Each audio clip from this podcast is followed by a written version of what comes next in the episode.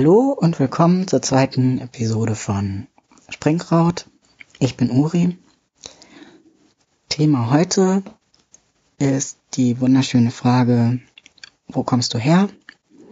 Und damit verbunden Rassismus.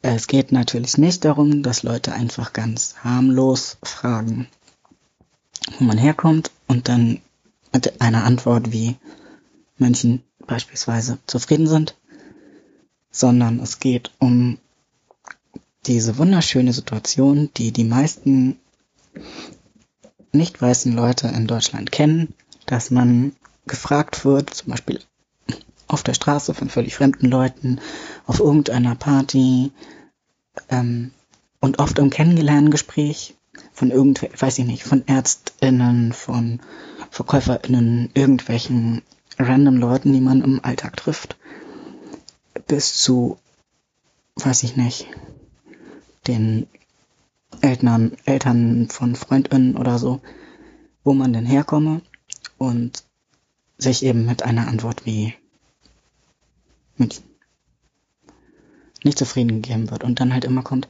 ja, aber wo kommst du eigentlich her? Und auf die Antwort, ja, eigentlich komme ich aus Bayern, aber ich bin hier hochgezogen oder so, kommt dann die Frage, ja, das meine ich doch nicht. Wo ist dein Heimatland? Ähm, Deutschland? Hä? Ja, und wo kommen deine Eltern her? Deutschland.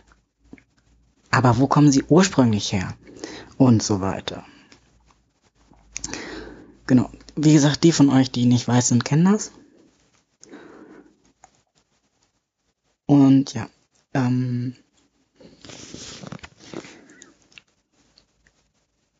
das ist eben, Leute verteidigen das immer mit, das ist ja nur Interesse und so weiter und das ist einfach, weil, weil das spannend ist und man möchte interessante Lebensgeschichten hören.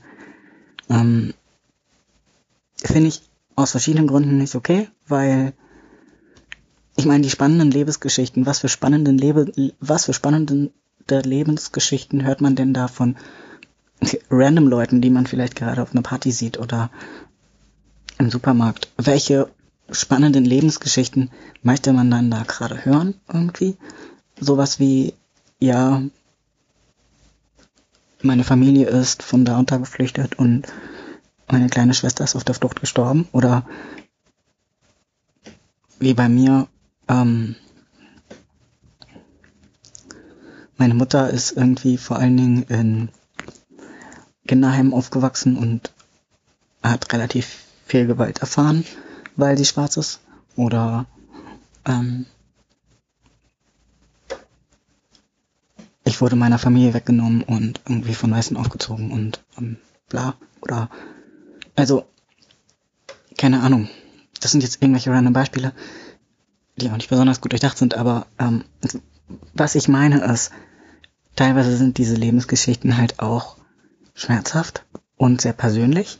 Und ähm, das ist ja irgendwie halt auch der Part, den Leute daran spannend finden. Und das ist sehr bedenklich, weil unser Schmerz ist für euch halt irgendwie Spannung. Denkt da mal drüber nach und ähm, wie okay das irgendwie ist, von random Leuten zu verlangen, dass sie euch mal irgendwie so ein bisschen ähm, entertain. So, ich bin nicht deine Daily Soap. So. Also, und ähm, ja. Anstoß dafür, dass die Sache mit dieser Frage halt wieder irgendwie mehr im Fokus geraten ist, oder zumindest auf Twitter jetzt viel wieder darüber geredet wird, war Dieter Bohlen, der irgendwie bei, ich weiß gar nicht welche Show, Deutschland sucht den Superstar oder irgend sowas, ein kleines Mädchen, ein kleines asiatisches Mädchen gefragt hat, ähm, wo sie herkommt und sie überhaupt nicht wusste, welche Antwort ähm, Bohlen da jetzt von ihr hören will. Die Antwort, die sie gegeben hat, war halt immer, ja, aus meiner Heimatstadt. Also in Deutschland. So. Und auch die Eltern kommen aus dieser Stadt und sie wusste überhaupt nicht, wohin die Frage zielt und war total verunsichert und stand eben auf der Bühne. Und all die weißen Leute im Publikum haben gelacht, während sie halt total verzweifelt ist und irgendwann dann ähm, eine Elternperson aus dem Off gesagt hat, Thailand. So. Und das hat halt eben viele von uns sehr bewegt und angesprochen, weil wir es halt eben kennen. Dieses Gefühl von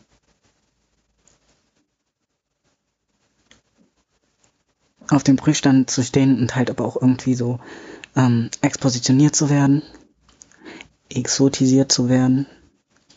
Also wirklich tatsächlich auch exotisch wurde oft benutzt, auch dann als Beschreibung für mich. Das ist ja exotisch, das ist ja aufregend, bla und so weiter. Und halt eben so, ich, es ist auch ein, ich fühle, also man fühlt sich auch als Objekt und es ist halt eben so dieses, welche Antwort erwartet ihr? Und es ist halt eben auch oft einfach nicht so einfach. Also, wenn Leute mich fragen, wo ich herkomme, dann kann ich darauf eigentlich keine Antwort geben, die für die befriedigend ist. Tatsächlich. Weil,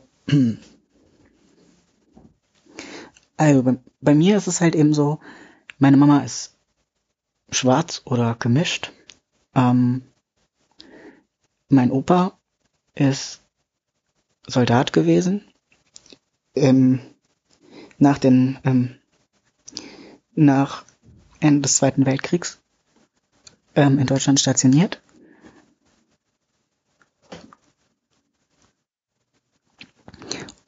Und genau, äh, wir wissen halt nicht, wir wissen nicht, ähm, wer er war. Wir wissen nicht, wie er aussah. Wir wissen noch nicht mal mit Sicherheit, ähm, wie seine Abstammung ist, wo er herkam. So, also wir gehen davon aus, dass er Afroamerikaner ist, war. Ähm, aber wir haben ihn nie gefunden. Das heißt, man weiß es nicht. Fest steht halt, er war nicht weiß. So. Und fest steht auch, meine Mutter wurde immer deutlich zugeschrieben als in Anführungszeichen farbige Frau. Und ähm, hat halt auch eben ihr Leben so verbracht und auch vor allen Dingen in der Kindheit viel Gewalt erlebt deswegen und so. Ähm, das heißt, es ist halt einfach Teil ihrer Identität und es ist auch einfach Teil meiner Identität geworden. Auch durch zum Beispiel eben Fragen wie, wo kommst du her? Und nicht, nicht ähm, akzeptieren, dass die Antwort halt eben Heimatstadt ist sondern immer weiter fragen. Auch das hat mir immer schon gezeigt, dass ich halt eben nicht weiß bin, dass ich halt eben nicht Deutsch in Anführungszeichen bin. Natürlich bin ich Deutscher auf dieser legalen Ebene, die heißt, dass ich ähm, eine deutsche Staatsbürgerschaft habe. So. Und ich bin hier geboren und aufgewachsen. So. Aber in diesem Sinne von, wie deutscher Meister verstanden wird, bin ich halt eben nicht Deutscher. Und das wurde mir halt eben immer auch gezeigt. Also, wenn ich jetzt sage, ich bin nicht Deutscher, dann sage ich das ja, weil mir das immer gezeigt wurde. Also ich habe das gelernt von den anderen, die das mir gelehrt haben. So. Das ist keine in dem Sinne irgendwie freie Entscheidung, dass ich halt denke, oh, ich habe keinen Bock, Deutscher zu sein und deswegen entscheide ich das jetzt so, sondern es ist halt so dieses, ähm, mir wird das von außen, mir wird und wurde das von außen signalisiert. So. Und ähm, es ist halt auch Teil meiner Identität einfach. Aber wenn ich halt gefragt werde, wo kommst du her, kann ich nur Deutschland sagen. So. Ähm, wenn ich gefragt werde, wo kommen deine Eltern her, Deutschland. Meine Mutter ist auch in Deutschland geboren, aufgewachsen. Ich sage, wo kommen deine Großeltern her? Und ich sagen, die meisten aus Deutschland. Dieses eine Großelternteil wahrscheinlich aus den USA. So. Das war's. Und ansonsten kann ich halt nichts sagen. Und das stimmt die halt nicht zufrieden. So. Und auch wenn ich sage, mein Opa ist wahrscheinlich Afroamerikaner ge gewesen oder ist immer noch. Weiß ja nicht, ob er noch lebt. So. Ähm, das stimmt die halt auch nicht zufrieden. Dann sind die so, echt, aber so siehst du gar nicht aus. Und really, ich habe oft so eine, so eine Gespräche gehabt, wo Leute dann gesagt haben, ich dachte, du bist eher Türke oder kommst aus dem Iran oder so. Das würde ja viel besser passen, so wie du aussiehst. Und ich bin so, ja, aber das ist halt nicht so. Und jetzt? Ja, aber vielleicht kannst du ja sagen, ohne Mist, das waren Gespräche, die ich geführt habe. Vielleicht kannst du ja sagen, du bist Latinx oder kommst aus Indien oder so, weil das würde einfach so viel besser passen. Und ich immer so, what the fuck, Leute? Ich kann doch nicht einfach sagen. You know, wie absurd, wie absurd ist das dann bitte? Also, aber solche Gespräche habe ich wirklich geführt. Leute sind nicht zufrieden damit zu hören. Ähm, Sie sind nicht zufrieden damit zu hören, wenn ich sage, ich bin schwarz. Sie sind nicht zufrieden damit zu hören, wenn ich sage, meine Mutter ist schwarz. Sie sind nicht zufrieden damit, wenn ich sage, mein Opa ist schwarz. Sie sind nicht zufrieden, wenn ich sage gemischt. Sie sind nicht zufrieden, wenn ich sage, es ist unklar. Und die Sache ist ja, also deswegen bin ich halt auch immer so ein bisschen, ich habe oft von Leuten gehört, auch von schwarzen Aktivisten viel, allerdings meistens waren das schwarze Aktivistinnen aus dem US-amerikanischen Kontext, aber auch aus deutschen Kontexten, so Leute wie ich, ne? Ähm, sind ja nicht schwarz, weil ähm, das ja so weit verwässert ist, dass quasi, wenn man jetzt auf Gene, Anteile, bla bla runter, runterrechnet, ich ja quasi zum größten Anteil weiß bin. Der Punkt ist, das interessiert die aber nicht. Also, das interessiert ja nicht, wie viel, wie, wie, wie großer Anteil meiner Geschichte weiß war, äh, meiner, meiner Familie weiß war, interessiert ja die Fragenden nicht. Die interessiert ja nur dieser eine Teil, der halt eben nicht weiß war. So. Und die geben halt einfach keine Ruhe. Die hören nicht auf, bis du dich komplett nackig gemacht hast, bis du ihnen alles erzählt hast. So. Inklusive aller naughty Details. So wie, keine Ahnung. Und sie möchten halt wissen, sie möchten auch wissen, sie möchten kein, ja, ich weiß es nicht so genau. Sie, das möchten sie nicht hören. So. Und ich meine, so, ich bin jetzt 30. Ähm, ich habe hab akzeptiert, dass ich halt nicht weiß, was irgendwie genau die Geschichte war, wie mein Opa und meine Oma meine Mutter gezeugt haben, so. Habe ich akzeptiert. Ist ja auch, geht wahrscheinlich vielen anderen auch so, ne? Es wäre auch aber auch nicht so ein wichtiger Punkt für mich gewesen, wenn halt nicht immer die Frage nach meinem Opa gewesen wäre. Wenn das nicht immer der Punkt gewesen wäre, wo Leute irgendwie super viel Interesse dran hatten und irgendwie so ein zentraler Punkt in meiner Identität. You know? Weil, genau, weil er halt der ist, der mich zu jemandem gemacht hat, der nicht weiß ist. So. Ähm. Und keine Ahnung. Aber ich, ich weiß halt nicht, wie das abgelaufen ist. So. Und Leute wollen aber immer, wollen es aber immer genau wissen. Und sie sind nicht zufrieden mit. Sie sind nicht zufrieden mit der Wahrheit. So. Sie sind mehr zufrieden, wenn ich. Manchmal habe ich gelogen. So. Damit waren sie mehr zufrieden. Wenn es in ihre Idee passt, so. Wie, wie sie mich einordnen, dann sind sie so, ah, okay, gut. So, und dann hören sie wenigstens auf zu fragen und mich zu nerven und aufdringlich zu sein, so. So. Ähm, aber genau, dieser Punkt von meiner Identität und meiner Familiengeschichte ist halt auch ein sehr schmerzhafter Punkt für mich und für meine Mutter und überhaupt und so. Und ähm, ich habe auch nicht Bock, da immer so viel drüber zu reden. Einfach schlichtweg. Und schon gar nicht mit irgendwelchen fremden Leuten, einfach nur, nur mal so. Ähm, und ja, deswegen ist es einfach super unhöflich, diese Frage immer zu stellen. Weil es halt eben keine einfache Antwort drauf gibt. Aber auch insgesamt. Also letzten Endes der Othering-Effekt ist so oder so da. Also, du wirst zu jemand anders gemacht, so. Wo kommst du her? Und bei weißen Leuten wird München akzeptiert, bei dir halt eben nicht. Dir wird gesagt, jemand wie du kann nicht deutsch sein. Das ist immer die Aussage dabei. Jemand wie du kann nicht deutsch sein. Auch ganz lustig. Ich habe mal einen Menschen im äh, Hundepark getroffen und ähm, genau, die Person hat mich angesprochen und war dann halt so, wo kommst du her? Und ich war halt so, ich war auch genervt, ne? Und ich war halt so, ja, ich weiß, man sieht mir das nicht an und so und ich weiß, du glaubst mir das bestimmt nicht, aber ich bin einfach Deutscher. So.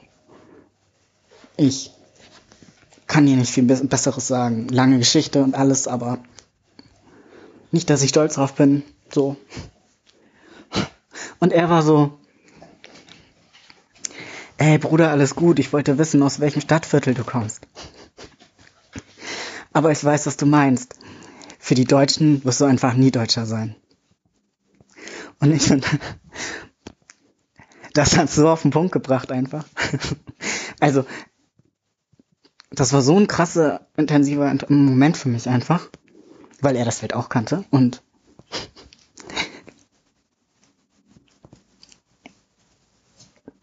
ja, ich glaube halt einfach, und deswegen tut es mir halt auch weh zu lesen, wenn Weiße irgendwie schreiben darüber, das ist doch alles nur Interesse und alles nur nett gemeint. Schön.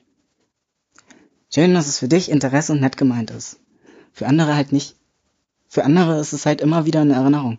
Eine Erinnerung, dass du nicht ganz dazugehörst. Und noch ein Ding. Hm.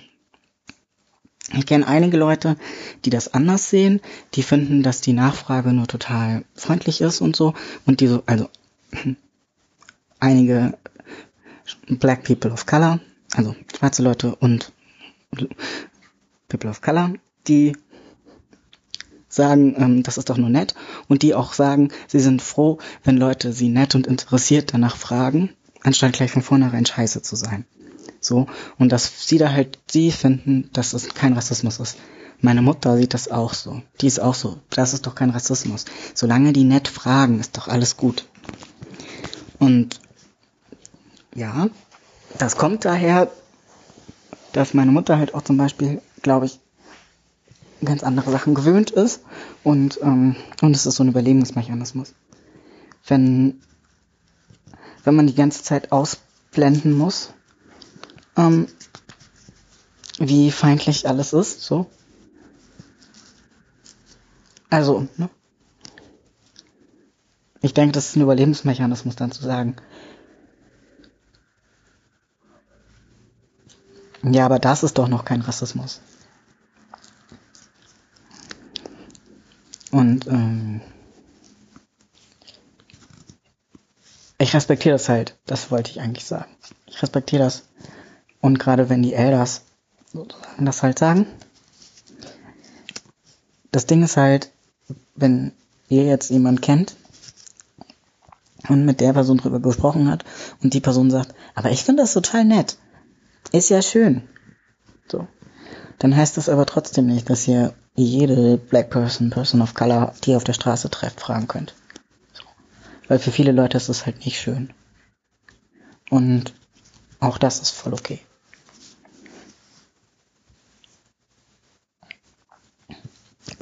Ja. Ich denke, das war's. Vielen Dank fürs Zuhören und ich hoffe, das war irgendwie nett oder interessant oder relatable oder so. Und ihr Schaltet auch nächstes Mal wieder ein. Wenn es heißt Springkraut. Ha. Ähm. Genau. Lol. Tschüss.